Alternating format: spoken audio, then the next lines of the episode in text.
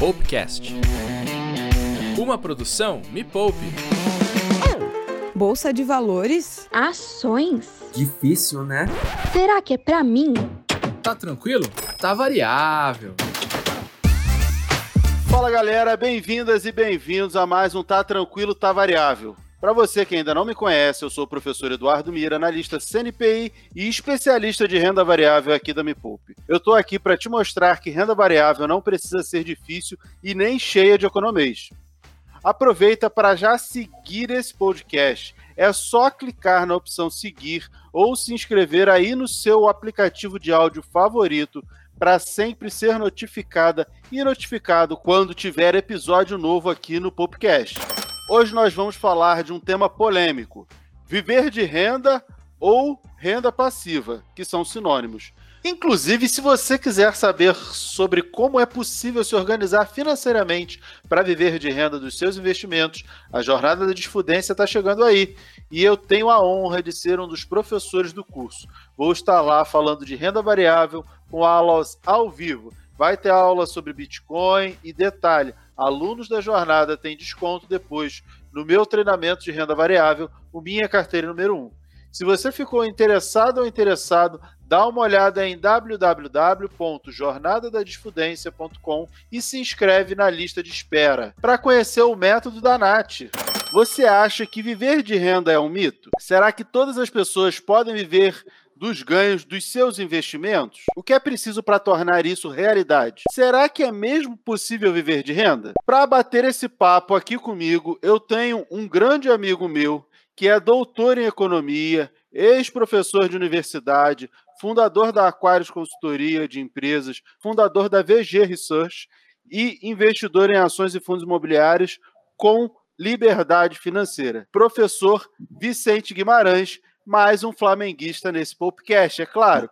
Daqui a pouco eu já vou poder pedir música. Vicente, seja muito bem-vindo, meu amigo. Fala, Mira, tudo bom? Obrigado pelo convite aqui. Muito legal estar com você. Espero aí poder ajudar aí a galera que está tá começando a investir agora, está querendo começar a investir com foco em dividendos, está querendo começar a focar na renda passiva. E eu sempre reforço que esse é o caminho mais, mais tranquilo mais rápido né, para as pessoas é, alcançarem os seus resultados, a sua liberdade financeira, principalmente no investimento em ações. É isso aí, Vicente. Como é que você chegou nesse caminho? Assim, surgiu da sua cabeça do nada essa ideia de renda passiva, de liberdade financeira? Como é que você chegou até aqui? Então, é, no Brasil, né, as pessoas, o senso comum é, olha para a Bolsa de Valores como se fosse um ambiente é, de cassino, um ambiente especulativo. Você entrar. Muita gente fala isso até hoje, né? Ah, eu entro, depois. Ah, tá, é uma boa hora de, entrar na bolsa agora. As pessoas entram, acham que bolsa é igual ao metrô. Você entra numa estação e desce na outra. Né? Aproveita certos momentos da bolsa ou certas oportunidades, compra uma ação barata e vende cara. É, e ficam tentando fazer esses erros e acertos o tempo todo. É, em outros países, por exemplo, no Chile, na, na, é, Estados Unidos, países que têm uma bolsa de valores mais madura, você tem quase metade da população investindo em ações, as pessoas investem em ações como é, com uma visão de, é, previdenciária, com uma visão de aposentadoria. Lógico, tem as pessoas, tem os especuladores, mas a, a, a grande massa de pessoas físicas, né, investidores normais, eles investem na bolsa para se aposentar ou ter uma renda extra na aposentadoria. Muita gente acha o seguinte: ah, vou ficar, vou ficar rico com ações. Não necessariamente, né? Mas você pode ter uma renda que vai, vai te ajudar na sua aposentadoria. Com essa visão. E riqueza também é, um, é uma métrica muito particular, né? O que, que é ser rico? De repente, Exatamente. quem tem disponibilidade para viajar todos os meses, tem tempo para poder viajar todos os meses, você precisa de tempo, mesmo que seja uma viagem para perto da sua casa, Será que isso aí não é mais riqueza do que aquele que anda de helicóptero e, e não consegue tirar férias nem dois dias no mês? Exatamente. Então, é, o conceito de riqueza é muito particular, né? Então, a liberdade financeira ela é justamente é, a combinação desses dois fatores. Você tem um dinheiro, uma fonte de renda que seja passiva, né? Que você não precisa, não precisa trabalhar para ter aquela renda.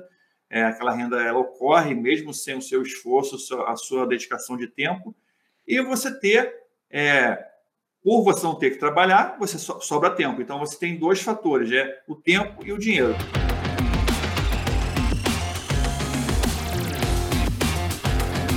Bem, Vicente, nós temos um quadro nesse programa para começar nosso papo de um jeito descontraído que se chama Perguntas Chatas para serem respondidas rapidamente. Eu vou te fazer três perguntas e você precisa responder rápido, tipo ping-pong, vai bola, bem rapidinho, pode ser? Bora! A Bolsa de Valores deixa as pessoas ricas? Depende. Receber renda dos seus investimentos é a mesma coisa que fazer renda extra? Não. Viver de renda é uma realidade para todo mundo? Não. Por quê? Aí eu vou acrescentar uma. Por que não? Porque, nem, primeiro, nem, nem todo mundo vai investir com foco em renda, né? Nem todo mundo, nem todo investidor. A primeira coisa que você tem que querer é saber onde você quer chegar. Se eu quero chegar na, na renda passiva, eu vou pegar o, a estrada da renda passiva, né? Então, se a pessoa quer, a primeira coisa é a pessoa querer, ó, eu quero, quero investir com foco em renda passiva, em liberdade financeira, beleza. Então, você vai para aquela estrada ali, ela te leva lá. Outra coisa é a pessoa percorrer o caminho, né? Nem todo mundo vai querer percorrer o caminho, porque a pessoa acha que vai ficar livre financeiramente em, em três anos. Não vai. É, demora. Às vezes demora 10 anos, 20 anos. Então, às vezes a pessoa fica assim, ah, Vicente, mas eu ganho 100, eu posso aportar 150 reais por mês. Eu posso liberdade financeira? Eu falo, cara, dificilmente. Mas você pode ter uma renda que vai te ajudar na sua aposentadoria. Né? Então, se você aportar 150 reais, 200 reais por mês durante toda uma vida, de repente você vai chegar lá no final da sua jornada lá, você vai ter a sua aposentadoria do, INSS, né? Você vai ter mais ali uns mil reais, dois mil reais por mês de renda passiva. Você ficou 30 anos investindo. Então, nem todo mundo vai, vai conseguir. Oh. Né? Nem todo mundo. Não, não existe. A bolsa não faz mágica. Né? A bolsa não faz mágica. A bolsa é apenas um instrumento de acumulação. E como é que você chegou à liberdade financeira? Você começou a investir com quanto tempo e deu esse, essa virada, esse start na sua cabeça quando? Olha, eu primeira, a primeira ação que eu comprei, eu tinha 17 anos, eu estava trabalhando no Banco Real Descontínuo tipo office boy, né? Continua aquele garoto que vai fazer, vai pagar a conta, né? Vai ali comprar o lanche, vai no cartório. Mensageiro. Quase. Mensageiro, é, arruma o almoxerifado. Aquela... Ia ter lá uma subscrição do Banco Real, tinha ações do Banco Real, né? E aí eu comprei uma parte. A pessoa falou, ah, vai ter subscrição de ações. O que, que é isso? Ah, é ações. Eu falei, tá bom, vou comprar então também. Comprei lá uma merrequinha. As pessoas... aí, ó, aí vem aquela papo, ah, mas você conseguiu porque você começou muito cedo. Não foi, porque eu era duro, né? 18 anos, 19 anos, 20 anos, fiz a faculdade, não tinha dinheiro, era duro, né? É, fiz mestrado, aí o mestrado começou a pegar um dinheirinho, porque eu já fazia, comecei a trabalhar numa consultoria, né? É, no doutorado eu já abri minha própria consultoria, que eu já tinha um pouco mais tempo, só tinha que fazer a tese, eu conseguia ter a minha própria consultoria. Então, quando eu comecei realmente a ganhar dinheiro, né, com a minha profissão, eu comecei a acumular mais patrimônio. Aí que eu falo, o processo de acumulação na bolsa não é milagre. Você tem que, você tem que ganhar dinheiro. O que faz você ficar livre financeiramente ou rico com ações é o seu trabalho, é o seu esforço laboral, né? E a bolsa de valores é só um mecanismo para você acumular patrimônio. Então, justamente quando eu comecei a trabalhar, quando eu comecei ali, aí eu já tinha mais de 30 anos, já tinha, já tinha 30 anos, 31 anos, por aí. Né? Nesse período que eu comecei realmente a acumular mais patrimônio, acumular ações, comecei a comprar ações, comecei a acumular. Aí comecei a estudar, ver quem, quem são as, as referências, Warren Buffett, Barsi. Ah, o Barsi foi influenciado pelo Bazin, Décio Bazin. Quem que é esse Décio Bazin? Fui, fui entender quem é, quem é o Décio Bazin. Ah, o Buffett foi influenciado pelo Graham. Quem que é o Graham? Então, fiz um estudo e entendi que é, o, o, caminho tem que ser o longo prazo, né, a acumulação de ativos, e o foco na renda, na renda passiva, construção de renda. Então, a partir daí começou, as coisas começaram a dar certo para mim. E eu acho que a grande chave, a grande virada do pensamento da renda não é só a renda em si. É assim, vou comprar uma ação que gera renda. Aí você tem que pensar assim, peraí, essa renda vem da onde? Ah, essa renda vem de dividendos. O que, que é o dividendo? a distribuição do lucro.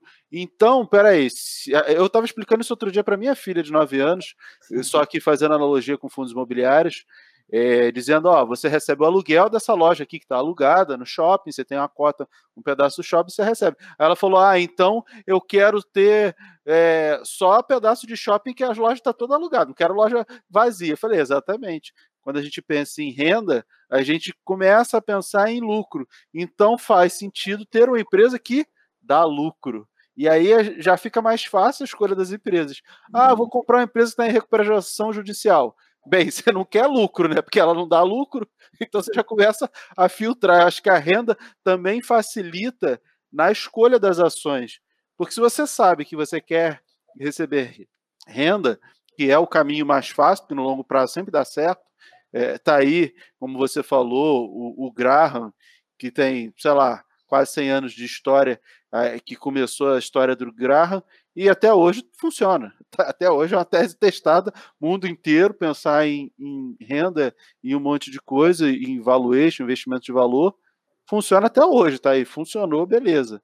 Esse é o caminho mais fácil. E aí a gente acaba pensando em empresas lucrativas para receber dividendos, para gerar renda. Eu acho que isso já ajuda até a selecionar as empresas. Ah, eu digo que a primeira coisa que você tem que fazer quando você vai comprar uma ação não é pensar no preço que ela está, pensar no quanto ela te paga de dividendo. Ah, eu estou comprando quanto de renda eterna. E para mim é assim, comprar uma ação é comprar renda eterna, porque se a empresa vai durar eternamente, pelo menos é o que a gente acredita, eu estou comprando uma renda eterna que inclusive vai passar para os meus filhos, netos e todo mundo. Então, quanto de renda eterna eu estou comprando na hora que eu preencho a ordem no home broker? Isso já ajuda sim absurdamente as pessoas a, a começarem a investir bem. Ah, quer começar? Se você pensar isso, quanto de renda eterna estou comprando nesse momento e pensar que é eterno, tá? Você não vai depois precisar fazer mais nada. E aí vai de encontro a tudo isso que você falou, né? Esse pensamento. Esse é o caminho mais fácil. Especular, ser o auto especialista é o caminho mais difícil, assim como correr Fórmula 1 é o mais difícil, jogar futebol na, sei lá, Campeonato Brasileiro, Primeira Divisão, é, na Europa, Champions, não sei o quê. Esse é o caminho mais difícil. E tem o caminho mais fácil que todo mundo consegue. Não uhum. estou dizendo que as pessoas não podem é, ir pelo caminho da especulação. Todo mundo pode. Mas, assim, é o mais difícil. Beleza? Então, a primeira coisa que você tem que saber é o caminho mais difícil. O caminho mais fácil é investir para gerar renda. Esse é o caminho que todo mundo consegue. Inclusive. Tem um amigo nosso, flamenguista, Daniel Nigri, que ele hum. sempre diz que o trader, que é o especulador, ele não se aposenta. Porque ele não gera renda passiva. Então ele nunca. Ele vai precisar sempre, ele vai depender sempre do trabalho dele eternamente. O dia que ele para de trabalhar, ele para de receber. Porque a especulação depende da sua atitude, da sua vontade de você ficar lá operando. Ele Exato. nunca vai se aposentar, a não ser que ele pegue o lucro do trade e invista em renda passiva. Então, até para o especulador, a renda passiva também é uma saída. Concordo. Não, concordo com o Nigri. E, e mais, né? É, eu acho que o cara, o trader, é, é uma atividade, ok. Tem gente, tem gente que ganha dinheiro fazendo, fazendo trade, ganha. Né? É uma elite, tá? um, um grupo que tem ali um talento, tem tem um domínio de conhecimento, tem experiência, consegue ganhar dinheiro com trade. É, mas é o que você falou, é uma renda ativa, é né? uma renda que depende do trabalho dele, da profissão dele.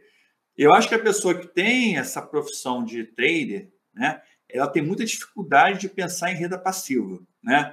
Porque a, é como se fosse uma chavinha mental, né? Você tem uma, uma visão muito de curto prazo.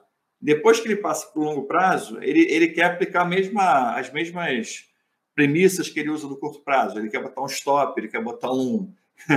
ele quer botar um. Entendeu? Ele quer fazer algumas é, operações com a carteira de longo prazo que ele faz no curto prazo. E isso acaba, às vezes, atrapalhando né, o desempenho dele de longo prazo. Muita gente me pergunta, Vicente, por que você não bota stop? Stop é quando você o preço cai, né? E você vende as ações para você não, não ter um prejuízo na sua posição. É, eu não uso stop porque o investimento de longo prazo ele não tem stop. Né? Você, na verdade, o stop te dá um sinal inverso. Quando é para você vender, o stop manda vender, na verdade, é um momento de você comprar mais ações. Porque se você escolheu aquela ação para comprar, é uma ação que você gosta, uma ação que você confia. Então, se ela for, o preço caiu, na verdade, você não está tendo prejuízo, você está tá comprando mais barato. Ela ficou mais barata. É, eu, eu digo para todo mundo que o stop é você pular fora do barco quando não te agrada mais. E no curto prazo do trade, você tem os níveis de preço, tudo bem, suporte, resistência, métricas. E no longo prazo, no investimento de valor, o teu stop é aquilo ali ficar ruim. E às vezes ficar ruim é que o preço subiu demais. Para você aquilo ali não, ah, não te agrada mais. Vou pular fora. Ah, uhum. às vezes a empresa é boa, mas ela fez, sei lá, alguma mudança nos controladores, alguma coisa que para você levou o seu nível de risco e não tem nada a ver com preço. Para você a empresa ficou ruim por conta de governança, mudou a política de dividendos, por exemplo, ah, e, e, falar em política de dividendos. Não, daqui a pouco eu vou contar sobre política de dividendos, a gente vai falar de, de cagadas, e aí eu vou comentar uma sobre política de dividendos que mudou e que eu perdi dinheiro. Mas esse tipo de coisa que acontece é, pode ser um stop para o investidor de longo prazo. As pessoas é, acabam pensando é, só no curto prazo, o curto prazista, e o curto prazista ele acaba matando o longo prazo, né? É o que você uhum. falou. Você pensa no, no curto prazo, você é bom no curto prazo, você é trader. Se a ação subir 20%, você vai vender. E essa ação que subiu 20%, provavelmente é uma ação que poderia subir 30, 50, 100. Mas você nunca vai pegar uma ação de 100%, você vai matar ela com 20, com 10, com 15. Então você nunca vai conseguir grandes valorizações. O trader, ele nunca vai pegar uma ação 100, 200, 300%. Tá? Uhum. E existe. É, por exemplo, fertilizante Hering subiu 300%, acho que nos últimos dois ou três meses. Existem várias empresas, várias ações é, que se valorizam é, 100, 200, 300%. Só que o trader ele não aproveita esse movimento, ele não pega esse movimento. Né? É que eu falo, oportunidade não é uma coisa que é, é um dia só. Às vezes, oportunidade é um tempo, né? Fica um ano de oportunidade. E as pessoas não querendo saber de estar. Eu falei, cara, tá barato, a empresa paga bons dividendos, tem um histórico. É... Aí ou seja, naquela época o pessoal estava querendo vender, estava querendo se desfazer da Taesa, porque ela estava caindo, estava de lado. Eu falei, em empresas de dividendo você não compra para valorizar ou para desvalorizar. Em empresas de dividendo você compra focada na renda. Então, quem comprou a 18 reais lá, a 20, hoje ela está 41 reais. Primeiro que a pessoa está com uma boa valorização, está com uma boa margem de segurança. Segundo, que é mais importante, é que a pessoa comprar a 18 é melhor do que comprar a 41, porque ela compra o dobro de quantidade né? Compra duas vezes, até mais de duas vezes mais a quantidade. E o dividendo que ela está pagando hoje, que é de 13%, sobre o preço de R$ reais, quem pagou 20 está ganhando o dobro de dividendo. Não está ganhando 13, está ganhando 26%. Então, essa aqui é essa aqui é a sacada. Você comprar barato, uma ação de dividendo, você compra mais quantidade né, de uma ação que paga mais dividendo. Então, como se você estivesse comprando mais galinhas de ouro, dos ovos de ouro. Né? Se você comprar uma só hoje, você lá atrás estaria comprando duas. Né? Então você teria muito mais ovinhos de ouro hoje. É, é, essa analogia da galinha dos ovos de ouro é ótimo. Então, assim, por isso que o preço, mesmo numa carteira previdenciária, é muito importante para você é, acumular mais quantidade de ativos. É, é aquela velha máxima: preço importa sim. Sim, importa. Por quê? Ah, não é porque a empresa é boa é ruim, mas se você comprar barato uma empresa boa, você vai receber mais dividendos. E que no final das contas é o objetivo, receber Exato. dividendos, que é a distribuição do lucro, né? É, e nessa questão né, do preço, é, outra coisa que eu falo também, você pode, a cada momento, a pessoa fala, ah, mas se eu comprar a ação hoje, se a ação for boa, ela vai valorizar. Vai valorizar. Ah, então o preço não importa. Não, não estou dizendo isso, estou dizendo que ela vai valorizar daqui a 20, 30 anos, a tendência dela é valorizar. Mas não quer dizer que você tem que comprar ela cara, né?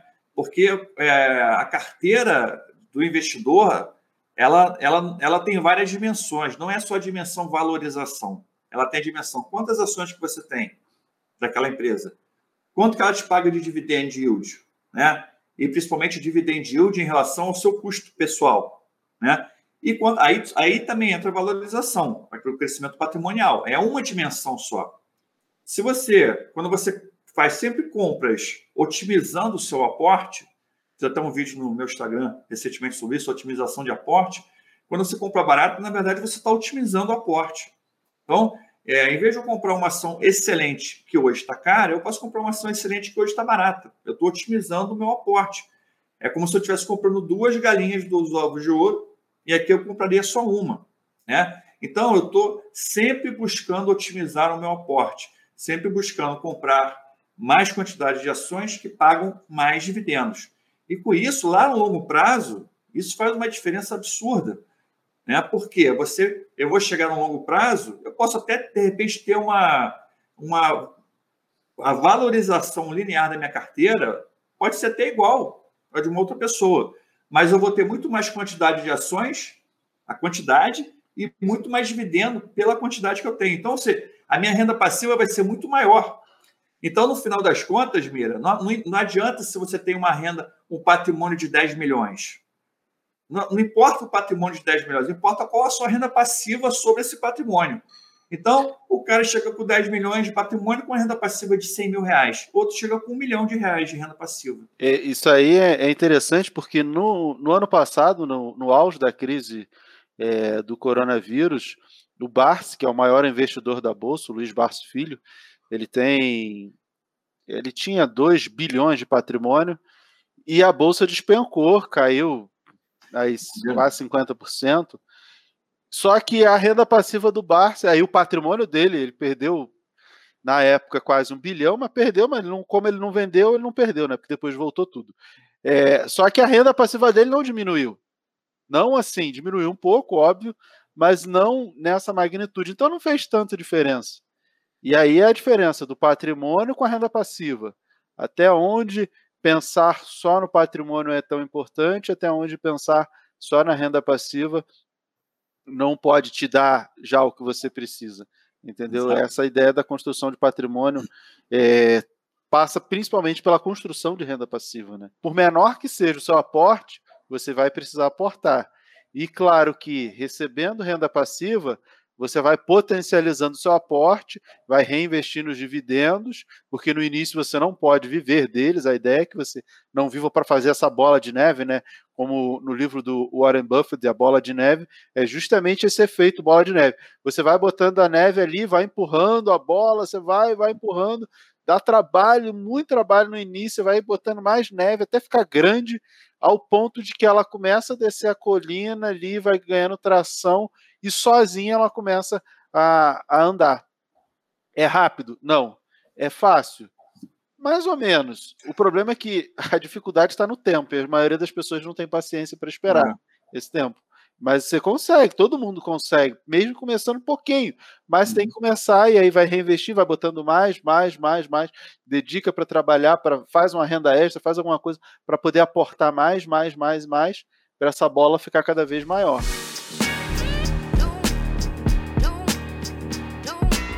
Mas, Vicente, então quanto tempo e quanto dinheiro é necessário para uma pessoa passar a viver só de renda? Tem Olha, alguma métrica? Ou não. mais ou menos? Acho que, eu acho que viver de renda depende de quanto a pessoa gasta. Eu até falo que é, é, é mais fácil uma pessoa que tem uma pessoa humilde, uma pessoa simples, viver de renda, do que uma pessoa que tem hábitos sofisticados, entendeu? Então, de repente, uma pessoa que tem lá, gosta de, a gente que é aqui do Rio, né? Ah, gosta de ir para Cabo Frio, passar as férias em Cabo Frio, né? Aí gosta de pescar, aquele hábitos simples, tomar cervejinha. De repente, esse cara ele vai conseguir mais fácil ter liberdade financeira dele do que um cara que gosta de viajar para a Europa, gosta de tomar vinho. Por quê? Por quê? Porque é, a, o custo de vida dele é muito pequeno. Então, assim, o valor da liberdade financeira, o que determina é o custo da pessoa, o custo de vida. Se a pessoa tem um custo de vida de 5, 5 mil reais pra, por mês para ela, é suficiente para ela ter é, uma liberdade financeira, ela se ela tiver uma renda passiva de 5 mil reais por mês, que dá mais ou menos é, 60 mil por ano, né? ela já vai ter a sua liberdade financeira. E, e o mais importante é o seguinte: às vezes, às vezes a pessoa pensa, ah, mas e, e depois, né? o que, que eu faço? Depois você não faz nada, você continua. Porque a, a, curva de renda ela tende a ser crescente, como você falou, bola de neve. No começo, a, os seus dividendos eles são fomentados apenas pelo seu aporte o seu investimento. Depois, você vai reinvestindo os dividendos e essa bola de neve vai cada vez aumentando mais. Quando chega no ponto, depois de 10 anos, 15 anos, que a sua, que a sua renda passiva já está sendo suficiente para pagar as suas contas, a sua renda já está numa trajetória já exponencial. Com certeza, no próximo ano, a sua renda já vai ser, é, exemplo, se for 10 mil por mês, vai passar para 15 mil por mês. No outro ano, vai passar para 20 mil por mês. Então, ela vai começar a crescer cada vez mais. É, e isso dá também, além da, da liberdade financeira, o que eu chamo de conforto financeiro. Né? Você tem uma, um, um padrão de conforto, de não só pagar as contas, mas também viver com tranquilidade, ter uma certa tranquilidade, poder fazer outras coisas que você não fez, viajar, curtir a família, fazer um hobby, pescar, sei lá o que você quer fazer. Então, é, isso também é importante, porque a, a curva é exponencial. É, eu acho que isso aí explica um pouco do porquê a gente prefere as ações para a construção de renda passiva. Porque um monte de gente sempre pergunta: ah, mas e a inflação? Você vai receber a renda, mas você não precisa de correção da inflação? E aí a gente volta àquilo que estava lá no começo. Bem, a sua renda passiva é a distribuição de dividendo. O dividendo é a distribuição do lucro que a empresa tem.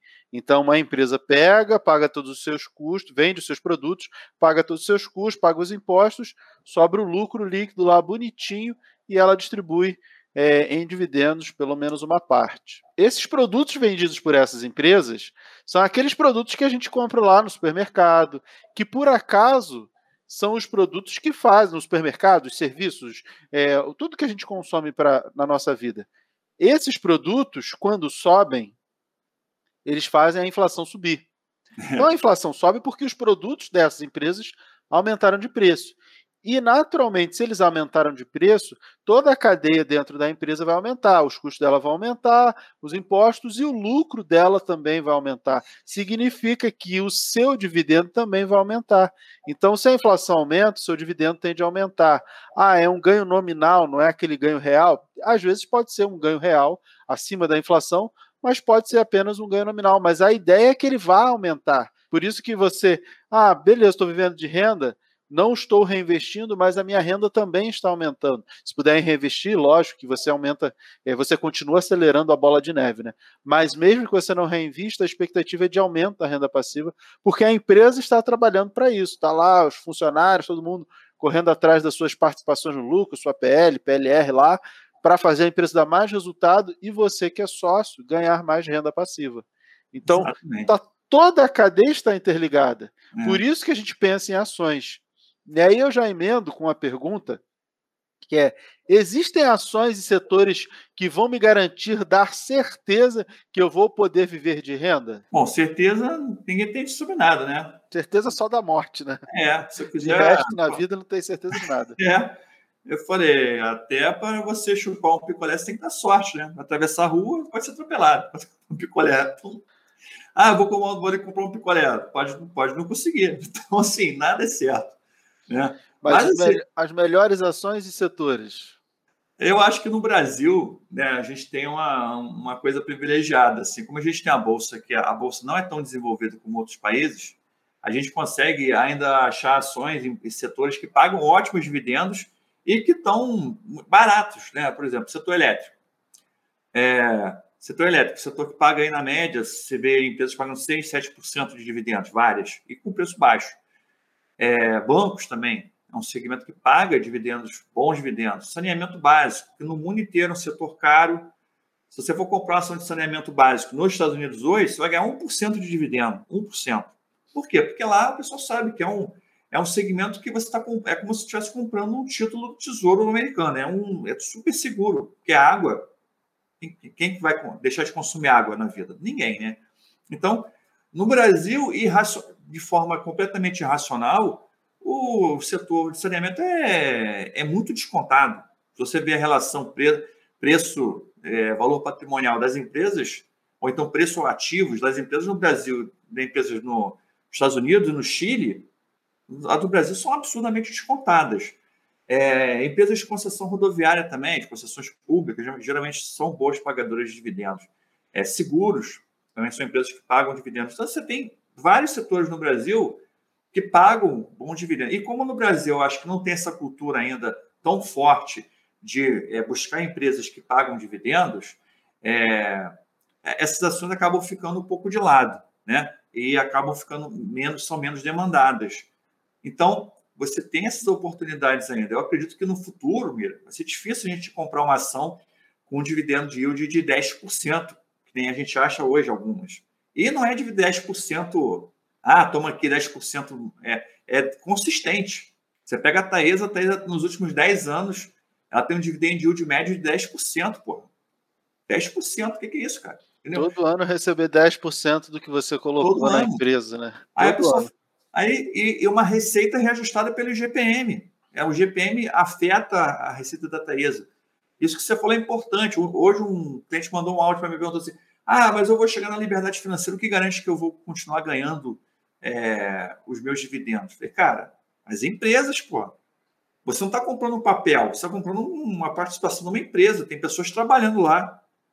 Eu te garanto o seguinte: antes de você deixar de ganhar seu dividendo, as pessoas vão perder o trabalho delas, vão ser mandadas embora. Você acha que as pessoas querem perder o trabalho? Você acha que o presidente da empresa vai querer ser mandado embora? Né? Então, assim, é, antes de, de, você perder seu dividendo, se der ruim na empresa, vai dar ruim para todo mundo que trabalha lá dentro. Então, eles estão se esforçando ao máximo, mais do que você pensa, para tudo dar certo. Pô. E ligando ao que você falou, uma empresa que o pessoal está lá trabalhando e também está ligado a um setor que não vai acabar, a água não vai acabar, as pessoas não vão deixar de usar dinheiro, o banco não vai acabar, ninguém vai deixar de usar eletricidade, energia elétrica também não vai acabar. Então, ó, o setor não vai acabar. Ponto. Isso aí, ponto pacífico. Não, a gente não precisa nem discutir. Ó, essas coisas não vão acabar.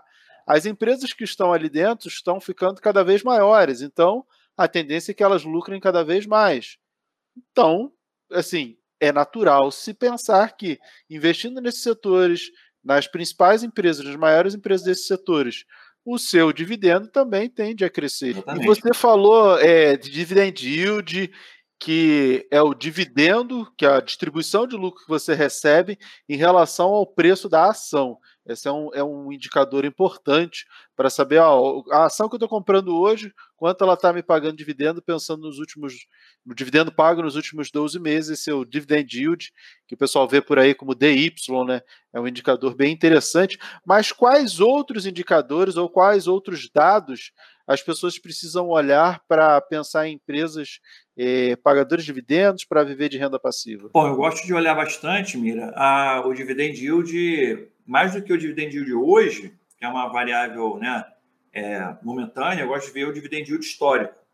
Né, ver, ver ali, é, essa empresa tem um histórico de boa pagadora de dividendos, porque isso tem muito a ver com a política de dividendos da empresa. Né? Se um dia a empresa mudar a política dela, a empresa fala assim, oh, não vou mais pagar dividendos, não vou, vou focar mais em investimentos aqui, em tentar crescer, é, sei lá, vou investir em outros setores. Aí a gente pode pensar se vale a pena manter aquela ação como um apagador de dividendos na sua carteira. Mas enquanto isso não acontece, você entende que aquela, né, aquela consistência no tempo histórica, ela te mostra que a empresa é uma boa pagadora de dividendos. Outro fator importante, o indicador. Quanto pra... tempo? Você, você gosta de olhar o, a média de quantos anos? Quantos anos para trás? Cinco anos, dez anos, depende do setor. Né? E eu vejo pelo também, menos uns cinco anos. Né? Pelo menos uns cinco anos. Eu vejo também se o dividendo é crescente, porque às vezes a empresa não é uma pagadora de dividendos, mas ela vem se tornando. Então, assim, às vezes você pega a média de 10 anos e não dá certo. Mas se você pegar a média de, dos últimos cinco anos, você vê que ela já tem já está pagando. Você pega a média de 10 anos, ela tem 1% de média. Aí você pega de 5 anos, a média dela é 3%. Aí você pega a média de 3 anos, a média dela é 10%. Ou seja, é uma empresa que se tornou uma boa pagadora de dividendos. Né? Então, uma empresa você pode, de repente, olhar com mais carinho. É, então, assim, eu vejo também essa questão. Agora, outro, outros indicadores importantes, é como você falou, o lucro da empresa. Né? Se ela tem também uma consistência de lucro, Agora fica todo mundo tá todo mundo animado com a Vale. Ah, a Vale, ok, a Vale vai pagar dividendos, a Vale vai se tornar uma grande pagadora de dividendos. Mas a Vale, no passado recente, 2018, ninguém queria. Estava lá, coitado, oito reais estava custando a Vale, oito, né? E ninguém queria. Ah, a Vale vai quebrar. Tinha acabado, tinha aquele acidente de Mariana, né? Foi a tempestade perfeita. Preço do minério baixo, teve aquele desastre, desastre de Mariana da também envolvendo a Vale, estava na época, da crise política, do impeachment da Dilma, tudo junto. O preço da Vale foi para R$ reais. Ninguém queria saber. É, e naquela época ela estava dando prejuízo lá por cima. Né? Preço do minério embaixo, ela estava dando prejuízo. Então você tem que ver também o histórico de, de, de, lucro, porque a empresa cíclica, como a Vale é, como a Petrobras é, que depende de um preço internacional, como o preço do petróleo, ou o preço do minério de ferro, ou o preço do aço, essas empresas têm ciclos de altos e baixos. Então, você, uma empresa dessa, numa carteira previdenciária, você tem, tem que entender isso, né? que ela não vai te pagar dividendo toda hora. Ou então, você não vai comprar esse tipo de ação, ou vai comprar no momento certo. É, na, eu gosto de comprar empresa cíclica no momento que ela não está no auge do ciclo. Ciclo então, de baixa, né? Eu gosto de comprar na baixa, então eu gosto de comprar ali a Vale quando ela estava R$ reais, ninguém queria saber dela. A Petrobras quando ela estava, a Petrobras estava R$ reais, né? Nessa mesma época. Em 2016 eu lembro disso. A Vale chegou a 6,66. Petrobras chegou, acho que era 4,30 ou 4,50. Foi lá, ninguém queria, ah, vai acabar, como se as empresas fossem falir, né? Exatamente, exatamente. Fazem. Gente, Petrobras não vai quebrar, né? Naquela, naquela época eu não tinha, né? Não tinha ainda casa de nem, eu nem era youtuber na época. Não era nada. Assim, eu, me, eu fui eu primeiro trabalhei, fui investidor, tive resultado como investidor, aí me aposentei como investidor. Aí falei, o que eu vou fazer agora? Não tem nada para fazer. Aí falei, vou fazer um negócio que eu gosto, que é falar de investimento. Aí comecei a fazer meu canal no YouTube. Aí deu certo, aí tô aqui, tô aqui até hoje, né? É, mas antes de tudo, eu fui investidor, né? eu passei o caminho, né? Então ainda é, é né? Ainda sou, ainda sou. Ainda vive de renda, né? Exatamente. É. Então, ainda sou. E, e hoje, tenho, como consigo uma graninha com a minha empresa, eu consigo até reinvestir meus dividendos todos, eu nem uso mais. É, ter essa, essa moleza. Mas sobre essa questão da, dos indicadores, voltando aos indicadores, né? Então, eu olho se o lucro é consistente, é olha se uma empresa para pagar dividendo, ela tem que ter uma boa rentabilidade, uma boa lucratividade. Então, eu olho se os indicadores de ROI, os indicadores de margens é, EBITDA, margem líquida, são, são bons também, porque dificilmente você vai ver uma empresa que ganha, tem pouca margem pagando dividendo. Né? Vê o dividendo do Carrefour, do Pão de Açúcar. Muita gente falou, ah, Pão de Açúcar está barato, Carrefour está barato. Eu falei, gente, mas a empresa tem a margem de 5%, de 3%, 1%. Quanto que ela vai poder pagar dividendo com essa margem de lucro tão baixa? Não sobra dinheiro. Né? Não sobra dinheiro.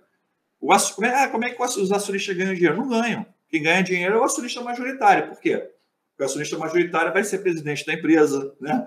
ele fica lá no, no, no conselho de acionistas, né? ganhando lá o, o jeton lá de cada, cada reunião que o cara participa, ele ganha uma grana. Então, assim, ele fica lá ganhando dinheiro como, como presidente, como vice-presidente. Aí é isso que ele ganha. Porque o pequeno acionista nunca vai ganhar, nunca vai ganhar dividendo daquela empresa. Pode ganhar com a valorização se tiver. É, tem gente que pergunta assim: ah, não, mas o que é uma margem consistente, uma margem legal? E aí a gente já entra nesse, nisso que você falou, que tem setores que a, as empresas ganham no volume. Ah, tem que vender muito porque o, a margem de lucro dela é pequena. Então, em setores, e aí não precisa nem falar especificamente de uma empresa, mas um setor em que as margens são muito comprimidas, ou seja, margem de lucro muito pequena e naturalmente isso está muito ligado ao varejo, é, lojas de venda de roupas, de produtos, de alimento, geralmente elas têm margens menores porque elas têm que disputar mercado com os concorrentes e aí reduz a sua margem. Essas daí elas sempre vão sofrer mais, sempre, sempre vão sofrer mais. Aquelas empresas que não têm essa preocupação com essa disputa geralmente têm a margem maior. E aí a gente volta àquelas empresas, as concessões elétricas, saneamento, banco, blá, blá, blá, blá, blá, aquilo tudo que a gente já falou também se reflete nisso aí. Por isso que também é mais fácil receber dividendos por conta das margens. Então, a gente já falou de dividend yield, do lucro, lucro líquido que a empresa tem, serem indicadores crescentes, o ROI, que é o retorno sobre patrimônio líquido, né? É, as margens, que são indicadores importantes, margem EBITDA, que é a, sobre o lucro operacional da empresa, quanto de margem ela tem em relação ao lucro operacional dela, ao, esse percentual é importante, quanto maior, melhor, né? Quanto maior a margem dela, melhor. É, margem EBITDA, você falou de uma outra margem. Margem líquida. A margem líquida da empresa. Que uhum. margem é quanto maior, melhor, né? Tem... O é. endividamento, é. de repente, também é interessante, né? Quanto menor dívida, melhor. É, endividamento, endividamento é um indicador que é, é, eu já vi muito vídeo no YouTube que eu fiquei de cabelo arrepiado. Que o cara fala, fala ah, não compre empresas que têm relação dívida e bit é, maior do que tanto, ou relação dívida valor patrimonial maior do que tanto, eu não compro, eu não compro. Eu falei, gente, mas dívida nem sempre é ruim, né? Então, vou... É, que eu falo, você capta a dívida. É, quando que a dívida é ruim? Quando o cara não consegue pagar. Né? Tem dívida que é boa, né? Tem dívida que alavanca os resultados. Então, se eu consigo pegar... Vou fazer um exemplo. Eu sou uma empresa, Vicente, VG eu pego um, eu consigo pegar capital emitindo dívida, uma, uma debenture, que é uma dívida, né? Eu consigo emitir uma debenture pagando, sei lá, 8% de juros, mas eu, a minha rentabilidade da minha empresa é 30% sobre o capital, pô, eu quero que a empresa tome mais dívida, pô. Quanto mais dívida 8% ela tomar, mais ela vai rentabilizar a 30% essa, esse valor. Então, é, tem que ter muito cuidado com, com quem a gente escuta na internet, que hoje a internet virou coach financeiro, educador financeiro virou uma, todo mundo tá, virou coach financeiro, educador financeiro agora. Então tem que ter muito cuidado com isso, né? Porque é, isso é básico da, do negócio, né? De, de empresas. Fui consultor de empresas por 15 anos. Não importa a dívida da empresa, importa se a dívida consegue, a empresa consegue pagar a dívida. Às vezes ter dívida é bom para a empresa. É, tem tem empresas tá... que a gente vê aí que são historicamente endividadas, como o Clabin. É. Ela está aí há mais de 100 anos. E, cara, ela trabalha assim, alavancada. Ela pega dinheiro para investir nos projetos. Está aí com o um projeto de Puma, Puma é, dois ou três, que está para concluir. Já está pensando no próximo projeto de expansão. É, da, é, acho que é Puma 2, ela já está pensando em Puma 3, é, de expansão. Então, ela está sempre pegando dinheiro emprestado para fazer investimento. O Exato. ruim é quando a empresa pega dinheiro emprestado para pagar a conta. Aí é igual o, aquela pessoa, eu não consigo pagar as contas do mês, água, luz, eu vou lá e pego o cheque especial. É. Pô, tá fadado a fracasso, né? Agora, o indicador, o indicador mais importante para mim, Mira, é o indicador que chama de RPA, Renda Passiva Anual. Né? RPA renda passiva anual. Quanto que você é um indicador pessoal? Quanto que a pessoa ganha de renda passiva anual? É, e isso, esse é o indicador mais importante. Quando eu cheguei à conclusão, num, certo momento, que era, é o meu indicador mais importante de desempenho da carteira. Eu calculava tudo, calculava valorização, calculava dividend yield on cost de cada ação, tinha uma planilha, parecia a planilha da, NASA, né? uma coisa enorme. Então, renda passiva anual, o cara controlar isso e ter isso eu não acho legal fazer por mês, né? Porque por mês é, tem ações que não pagam dividendos, as ações não pagam dividendos mensalmente. É, eu acho legal fazer por ano, porque você compara um ano com o outro ano. Então, se a sua renda passiva aumentou, ótimo. E se você faz isso durante 10 anos, você vai ver a sua curva de renda passiva fazendo assim, fazendo uma curva exponencial. Isso que é fundamental. E aí, essa ideia já entra numa outra pergunta que é: é possível acelerar esse trajeto da renda passiva, essa trajetória da renda passiva? Tem alguma coisa que a gente possa acelerar?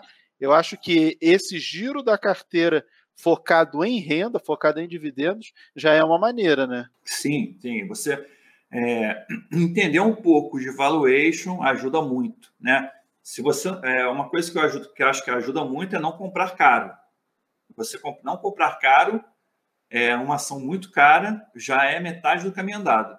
E o que você falou que o Décio Bazin né, é, é, é, basilar nessa questão, uma ação que está com dividend yield é, muito alto, alto que eu digo 6%, 7%, dificilmente ela vai estar cara. Né? Então, assim, já é, uma, já é um indicador. Agora você pega uma ação que está pagando dividend yield de meio por cento, fala, pô, vou comprar essa ação, ela está cara, né? Então, assim, é, essa é a visão do Décio Bazin, né? Sobre caro ou barato. Ele usava o dividend yield como um, uma forma de valuation, que é uma forma, eu acho uma forma simples para a pessoa entender, né? Mas se você não comprar caro, amigo, você já está dando, já é 50% do caminho andado, né? É, para acelerar seu processo. Quanto mais me, quanto é, melhores negócios você fizer ao longo da sua jornada, mais rápido você vai chegar. Então, é, lógico, nem sempre você vai fazer os melhores negócios possíveis. O que é melhor negócio? Comprar uma ação boa, que pague bons dividendos por um preço barato. Isso eu acho que eu chamo de bom negócio. É, quando eu falo comprar barato, não é comprar barato qualquer porcaria. É comprar barato uma boa empresa né, que tenha bom dividendo e tiver com preço barato. Isso é um excelente negócio. Quanto mais bons negócios você fizer ao longo da vida, mais rápido você chega. Quem fizer isso o mais rápido possível, chega muito rápido. Né? Eu, quando comecei a fazer isso, meus resultados, cara, explodiram, multiplicaram muito rápido. É, ah, mas eu não sei fazer valuation. Aprende valuation. Né? Dá para fazer, dá para fazer curso, tem um curso do professor Mira, tem o meu valuation curso. é a definição de valor, né? Saber Exato. se está caro ou está barato. Saber se está caro ou barato. Então tem, faz um curso, ah, é, procura uma casa de análise que vai te ajudar a, a determinar os preços dos ativos, né? Isso eu acho importante. Se a pessoa não sabe valuation, ou ela aprende ou ela, ela busca alguém para ajudar ela nessa definição. É, outra coisa que acelera, né? Você falou, é, fazer, fazer essas realocações inteligentes. Agora tem alguns pontos que aceleram muito. Ter reserva de liquidez. Eu acho que reserva de liquidez é uma coisa que, no Brasil, principalmente, acelera muito o resultado, porque a gente sempre tem crise. No Brasil, crise sempre acontece. Então, reserva de liquidez é uma coisa que faz você aproveitar muito a crise, se comprar ações muito baratas. Explica para o pessoal o que é essa reserva de liquidez e qual o percentual dela na carteira. Reserva de liquidez é um dinheiro que você deixa ali guardado, se chama reserva, né? Você pode deixar guardado num, num CDB de liquidez imediata, 100% CDI, você pode botar no Tesouro Selic. Tem que ser uma aplicação financeira que tenha que tenha resgate imediato, tem que ser líquida. Por isso que chama reserva de liquidez, né?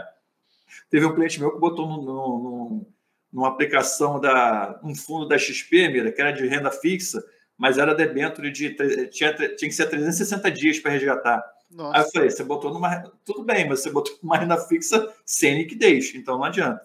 Então tem que ter liquidez. Isso é importante também porque as pessoas falam, ah, mas eu vou deixar o dinheiro parado, né? Então, o dinheiro não está parado, ele é um dinheiro que você vai usar para comprar ações no momento certo.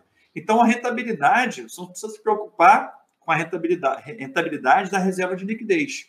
Ela vai ser rentabilizada na crise. Então, você vai rentabilizar o seu capital da reserva de liquidez nas crises econômicas, nas oportunidades. É por isso que chama reserva de oportunidade.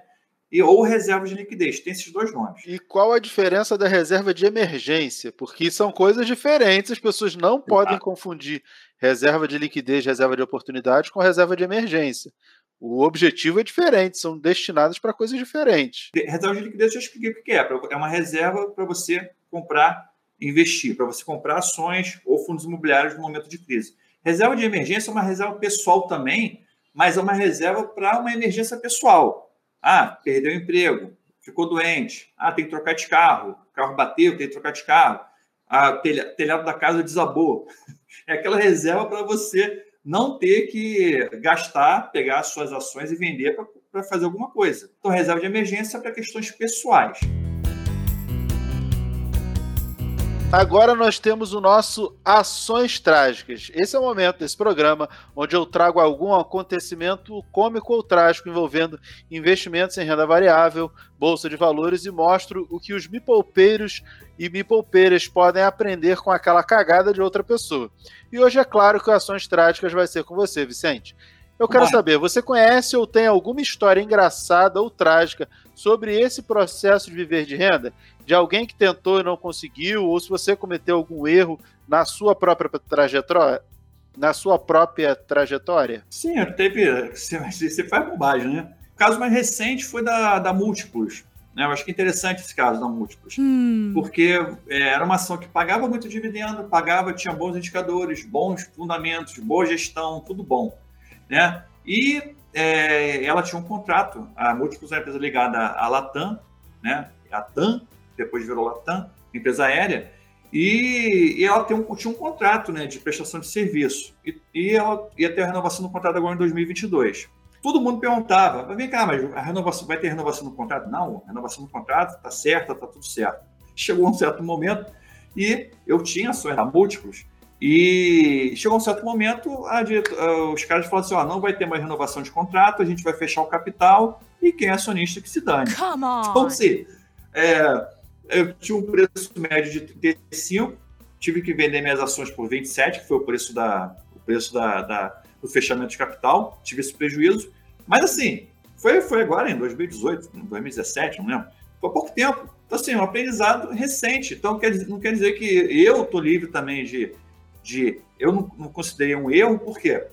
Foi uma mensagem que eu tinha da, da empresa, né? E que não, era uma mensagem verdadeira. A única informação que você tem sobre a empresa é a informação que a empresa te passa. São os relatórios, são as reuniões, são aqueles uh, os calls né, de conferência de resultados. Você tem que acreditar naquilo. Não tem como, mas você tem que acreditar desconfiando. Então você tem que estar sempre com o pé atrás. Né? A gente viu agora recentemente o caso da IRB, IRB, Instituto de Resseguros do Brasil, que na verdade ela estava fraudando os dados contábeis. Né? E a ação caiu de 40 reais, 45 reais para 7 reais. Só que eu estava de fora e nenhum cliente da VG Research entrou. Por quê? Eu falei, o preço está caro, não compra. Não compra que está caro. Então, se você ficar ligado nisso, você ficar ligado no preço, dificilmente você cai nesse tipo de arapuca. Então tem que ficar muito, muito ligado, né? tem que entender os sinais, entender. Não porque a gente viu que a IRB ia ter uma fraude contábil, mas como o preço estava elevado, a gente ficou de fora. Né? Então, tudo que é muito bom, é bom demais para ser verdade, bota o pé atrás e fica cauteloso. Tá? É, sugiro o pessoal dar uma pesquisada na internet sobre o caso Enron, né? É E-N-R-O-M de Maria no final. Enron, que é uma empresa americana é, de eletricidade que deu golpe em todo mundo também. Foi mais ou menos dessa pegada aí. Oh. Eu tenho uma história engraçada de dividendo, porque eu ia aportar no Banco do Brasil. Na época estava acho que 12 a 14 reais. E eu já tinha programado um aporte, era um aporte significativo de parte da venda do apartamento. Eu estava fazendo trade no Tesouro. Eu falei, não, vou, vou na, no Banco do Brasil. Eu trabalhava no Banco do Brasil na época. Isso era 2016, eu acho. 2015 ou 2016. E aí a Dilma, a ex-presidente Dilma, ela mudou a política de distribuição de dividendos. Acho que era 50%, reduziu para 40%. Ou era 40% e reduziu para 30%. Aí, pô, as minhas contas mudaram, né? Falei, mudou a política de distribuição de dividendos, mudou as minhas contas. Aí eu falei, não, então vou esperar, vou refazer aqui as minhas contas. É, não tem pressa. Na semana seguinte, condução coercitiva do Lula, Banco do Brasil foi acho que de, de 14 ou 13 para 18 reais. Eu falei, ah, agora também não quero comprar, agora subiu demais. Aí eu não entrei no dividendo, não comprei, é, e acabou que eu não me posicionei do jeito que eu queria, e depois ela caiu, subiu, e aí ficou aquela loucura toda daquela época, e eu fiquei de fora mas me frustrou essa questão da mudança da política dos dividendos. Uhum. É, e aí, se eu tivesse comprado, tinha ganho dinheiro. É, eu tenho ações, eu tenho posição no Banco do Brasil, mas não esse preço de 14 reais. Mas essa mudança da política dos dividendos é que me desestimulou na época, e aí acabei ficando de fora e depois teve esse monte de, de acontecimento. Mas, Vicente, Cara, tem um caminhão de coisas para a gente conversar, mas o, o, tempo é curto, são décadas e décadas e décadas de, de experiência para a gente acabar sintetizando, então é, é, sempre muito pouco tempo. Mas eu queria te agradecer demais, obrigado pela participação. É, vamos fazer outros podcasts, tem Bora. muita coisa que a gente pode falar. É, e mais uma vez, muito obrigado por participar aqui comigo. Valeu, Mira, obrigado também, obrigado pelo convite aí. Eu queria convidar o pessoal a conhecer meu trabalho também lá, o na, na, no Instagram, arroba professor Vicente Guimarães, e no YouTube também, canal Vicente Guimarães. Ver um pouquinho, quer aprender um pouco mais sobre dividendos, sobre investimento em renda passiva, liberdade financeira, é só estar tá de olho no meu conteúdo. Obrigado, Mira. Valeu. Obrigado. Lembrando, Vicente no Instagram, professor Vicente Guimarães, e no YouTube, professor Vicente Guimarães também, né? Então é professor Vicente Guimarães nos dois. Okay. Fica fácil de achar o Vicente, conteúdo de alta qualidade e de graça, tanto no YouTube quanto no Instagram. Obrigado a vocês, todos que nos ouviram. Mais uma vez, obrigado pela sua paciência e pela sua audiência. E até o próximo podcast. Tchau, tchau.